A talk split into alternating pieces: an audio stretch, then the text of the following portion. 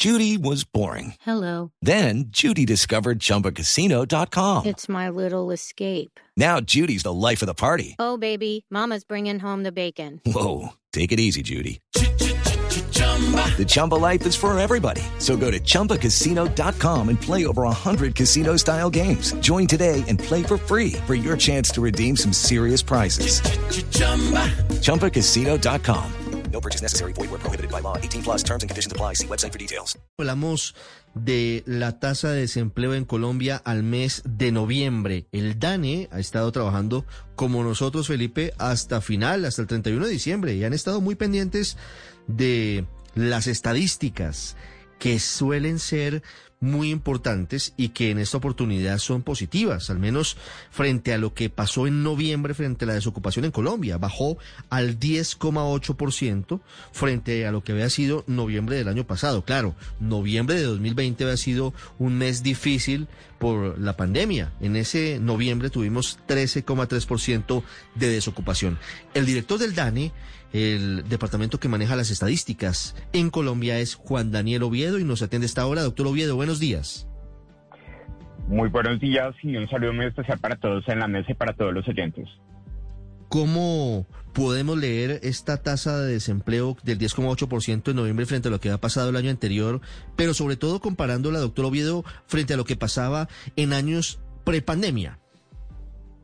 Bueno, en primer lugar, esta tasa de desempleo, como lo presentamos a través de su referente ajustado por efectos calendario y estacional, es la más baja que hemos observado justo a partir del inicio de la pandemia, que fue en marzo de 2020, cuando la tasa de desempleo desestacionalizada llegó al 12,3% y la siempre ajustada por los efectos propios de que en noviembre siempre hay más empleo porque estamos en víspera de final de año, es del 12,6%. Eso significa que eh, el resultado del mercado laboral en noviembre nos acerca a ese referente prepandémico del inicio de la pandemia de marzo del 2020 y adicionalmente es un resultado muy rentable, llamémoslo así, en términos de la salida de personas del desempleo. Es decir, no vemos un crecimiento tan importante de la población ocupada, pero sí vemos una reducción importante de la población que estaba desempleada,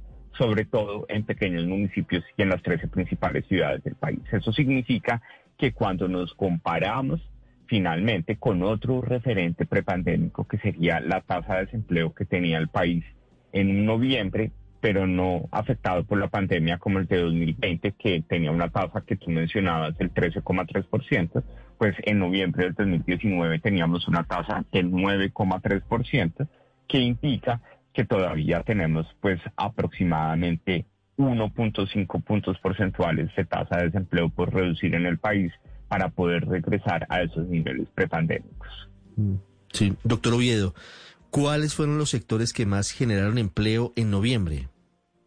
Bueno, en noviembre es importante recordar que eh, nosotros logramos reportar la recuperación de 536 mil puestos de trabajo, de los cuales el 83% de esos puestos de trabajo estuvo concentrado en el comercio, en la rama de información y comunicaciones, es decir, todo este tema de virtualidad y mayor contratación de planes de telefonía móvil y Internet está llevando a que haya una mayor contratación en ese sector y finalmente en transporte y almacenamiento. Hmm. Doctor Oviedo, hablando de, esta cifra del 10.8% en materia de, de, desempleo, ¿quiénes fueron los que resultaron mejor librados? Digo, ¿quiénes emplearon? ¿Hombres, mujeres y en qué edades? Bueno, en este punto, eh, el dato de mercado laboral eh, para noviembre de 2021, cuando nosotros queremos dar un enfoque de género a esos 536 mil puestos de trabajo que se generaron en este último año, pues lo que nosotros estamos viendo es que particularmente tenemos que por cada dos mujeres que recuperaron su puesto de trabajo, aproximadamente tres hombres lo hicieron. Es decir, este octubre, este noviembre, como fue también muy recuperador de empleo en los pequeños municipios del país, pues le dio más oportunidades a hombres que a mujeres para recuperar los puestos de trabajo. Sin embargo, la buena noticia es que cuando vemos la disminución de la población desempleada que vimos en noviembre, que en este caso fue de la salida de 620 mil personas que hace un año se encontraban en situación de desempleo, a la hora de explicar esa salida, vemos que por cada hombre que salió del desempleo en el último año, salieron dos mujeres del desempleo. Eso significa que hemos resuelto en mejor medida la situación de desempleo que estaban enfrentando las mujeres, aunque todavía necesitamos generar muchísimos más puestos de trabajo para recuperar la composición de género que teníamos previo a la pandemia en el año 2019. Ah, pero doctor Oviedo, eso quiere decir que uno de los pendientes que se tenía se está solucionando. ¿Cómo se logra tener esa tasa de por cada empleo para hombres se generan dos empleos para mujeres? ¿Cuál fue el motor de ese punto importante de reactivación de empleo femenino?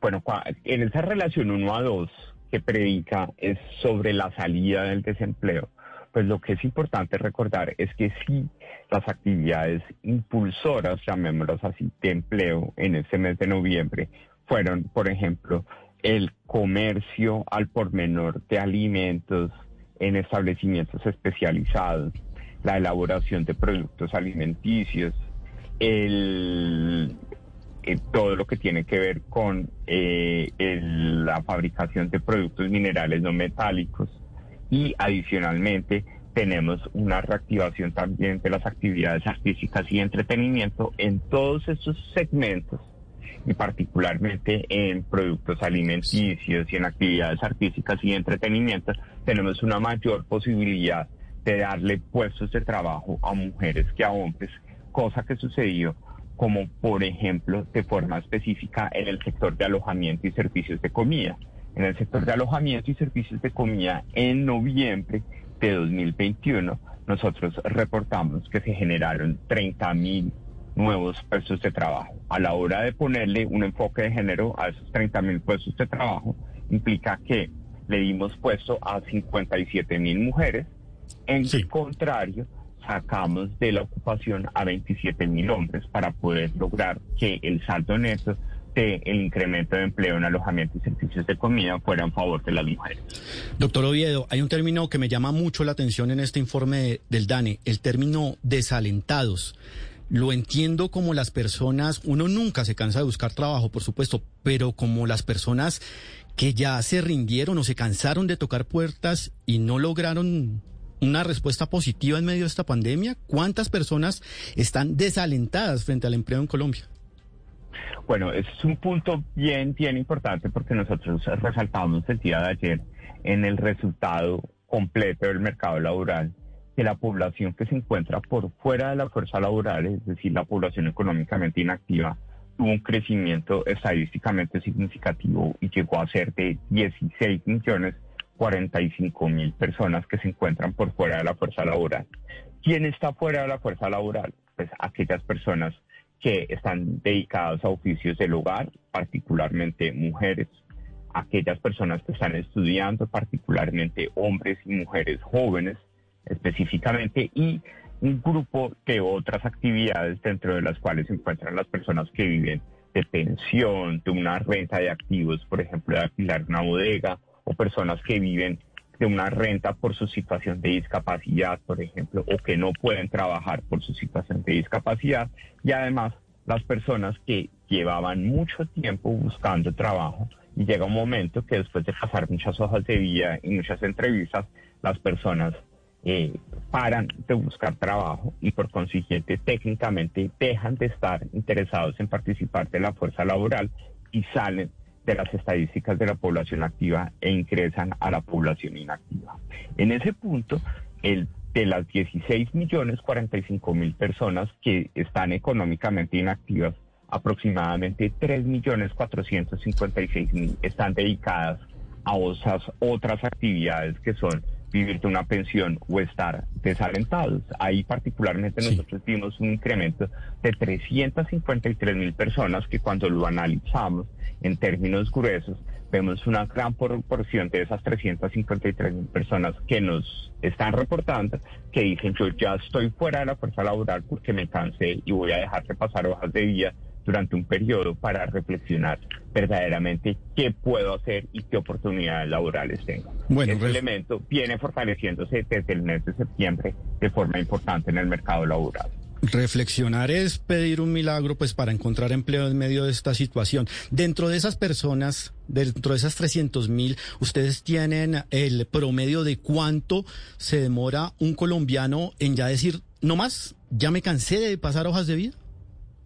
Ese, ese es un estudio que precisamente como ya septiembre, octubre y noviembre nos dan una alerta sobre esa, eh, ese crecimiento significativo del desaliento a la hora de salir de la fuerza laboral. Es algo que vamos a analizar en detalle para la entrega anual del mercado laboral, es decir, el año completo eh, de 2021, pues que haremos a finales de enero de este año. Pero sí es una pregunta muy importante para responder y tenemos las herramientas para brindarlo en la medida en que nosotros le preguntamos a las personas cuánto tiempo llevan eh, buscando trabajo. Por ejemplo, para las personas que se encuentran desempleadas, siempre les preguntamos cuánto tiempo llevan buscando trabajo y hemos visto pues un incremento muy importante del desempleo de larga duración, es decir, las personas que llevan uno, dos o cinco años buscando trabajo pues efectivamente han tenido un incremento muy importante dentro de su participación relativa de toda la población desempleada. ¿Eso qué significa? Algo que tú eh, traías a colación. Pues, las personas que más fácil están encontrando empleo, pues son las que muy recientemente perdieron su puesto de trabajo como consecuencia de la pandemia. Pero las personas que antes de la pandemia habían perdido su trabajo y no lo encontraron durante pandemia, son las personas que más probablemente son las que están ingresando a esa situación de desaliento dentro de la población económicamente inactiva. It's time for today's Lucky Land horoscope with Victoria Cash. Life's gotten mundane, so shake up the daily routine and be adventurous with a trip to Lucky Land. You know what they say. Your chance to win starts with a spin. So go to LuckyLandSlots.com to play over 100 social casino-style games for free for your chance to redeem some serious prizes. Get lucky today at LuckyLandSlots.com. Available to players in the U.S., excluding Washington and Michigan. No purchase necessary. VGW Group. Void where prohibited by law. 18 plus. Terms and conditions apply. Mm. Doctor Oviedo, y, y, hablando del empleo, hablando de puestos de trabajo, ¿cómo le fue a los jóvenes? ¿Cómo le fue a los muchachos? Que era más allá de, de, de, preocupación la gran apuesta del gobierno que entrega cifras, no sé si usted también las comparte, de 138 mil nuevos puestos de empleo entre septiembre y octubre. Bueno, nosotros en, en relación con el desempleo juvenil, cuando nosotros entregamos eh, los resultados de mercado laboral, pues nosotros aquí entregamos en las estimaciones que obtenemos a partir de la gran encuesta integrada de hogares.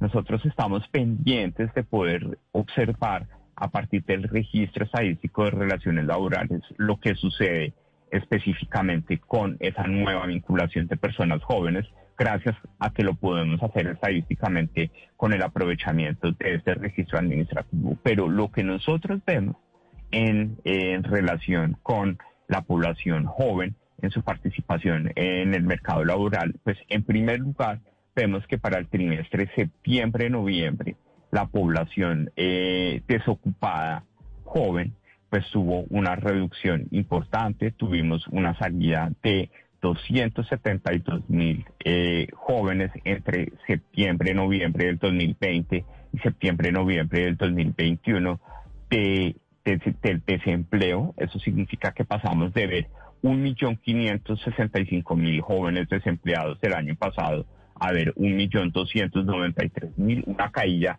del 17,4%, que es mucho más fuerte que la caída cercana al 14% que tuvo toda la población. Es por eso que también vemos un crecimiento más importante de la población ocupada joven, que de la población ocupada en el total general. Recordemos que ese crecimiento de 536 mil puestos de trabajo implicó un crecimiento de la población ocupada del 2,5%, mientras que la población ocupada joven está creciendo al 2,9%. En la medida Antes de que cambiarle de tema, actividades, sí. Perdóname, en, en la medida que estas actividades de comercio, por ejemplo, y de transporte y alojamiento están más dedicadas a la población joven, ellos han tenido más oportunidad de recuperar puestos de trabajo. Doctor Oviedo, antes de que digamos pregunta desde Barranquilla, yo quiero saber cómo se comporta la informalidad hoy, en noviembre, de acuerdo con las cifras de ustedes, con las estadísticas del DANE. El comportamiento de la informalidad, ¿cuál es hoy en Colombia? Bueno, el comportamiento de la informalidad eh, tiene en el mes de noviembre una ligera reducción de su incidencia cercana a 1.5 puntos porcentuales en las 13 principales ciudades del país.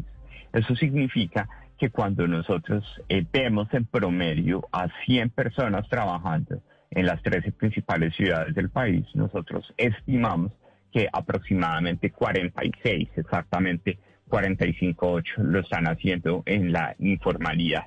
Una informalidad que es mucho más prevalente en este caso para las mujeres, porque cuando hacemos el enfoque de género de la evolución de la informalidad, vemos que la caída de la población económica eh, ocupada informal es una caída que resulta de disminuir la informalidad para 110 mil hombres, es decir, que ya no están trabajando en la informalidad, sino en la formalidad, e ingresar a 87 mil mujeres a estar vinculadas en una situación laboral de informalidad. Eso significa que este, esta ligera reducción está escondiendo, llamémoslo así, una mayor propensión de la informalidad para las mujeres, lo cual implica una vulneración de su oportunidad para tener un trabajo digno. Sí, doctor Oviedo, en días recientes el alcalde de Barranquilla, Jaime Pomarejo, hizo unas críticas sobre la medición que hace el DANE frente a los indicadores de pobreza para esta ciudad. Dijo que ustedes se equivocan y que de hecho ya se lo han mencionado en otras ocasiones. ¿Qué responde usted al mandatario? Bueno, yo creo que no es una crítica, es una eh, descalificación, algo que me sorprende muchísimo de un alcalde eh, de ese país en donde nosotros siempre hemos estado al servicio de todos los alcaldes para lograr la visibilización pues de todas estas estadísticas con un enfoque local porque sabemos que el avance del empleo no solo depende de las estrategias del gobierno nacional sino de las iniciativas locales. Él insiste en su teoría que es soledad la que distorsiona las estadísticas del área metropolitana de Barranquilla que nosotros establecemos como Barranquilla y Soledad, ¿sí? Pero es muy sorprendente que cuando hablamos de una tasa de desempleo de un dígito en Barranquilla no es problema que nosotros miramos a Barranquilla con Soledad, pero cuando hablamos de problemas de seguridad alimentaria o de pobreza extrema, sí sea un problema medir con Soledad el área metropolitana de Barranquilla. Este es un resultado que no es que el DANE no quiera prestar el servicio de medir solamente lo que sucede en Barranquilla. Este es un resultado de una encuesta, que es la encuesta de hogares, que desde 2005 siempre vio a Barranquilla con una importante relación de conurbación con soledad.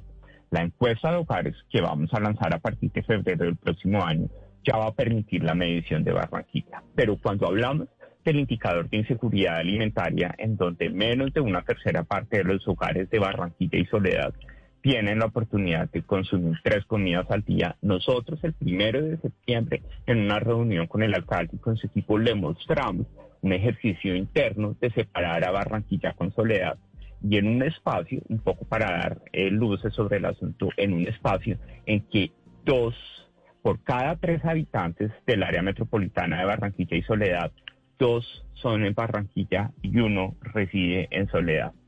Y la posibilidad de que ese un tercio de hogares que solo está teniendo la, la oportunidad de consumir tres comidas al día esté causado por soledad es matemáticamente imposible. Entonces, pues nosotros respetamos la posición del señor alcalde, pero pues en realidad creemos que es una descalificación pues que atenta contra la confianza que todos los ciudadanos debemos tener en las estadísticas oficiales del país, en donde hemos sido transparentes con el señor alcalde, le hemos dado la información que está agregada e incluso él puede tener acceso a los microdatos para diseñar unos programas de mitigación de inseguridad alimentaria de forma muy focalizada en la medida en que la emergencia sanitaria así lo permite.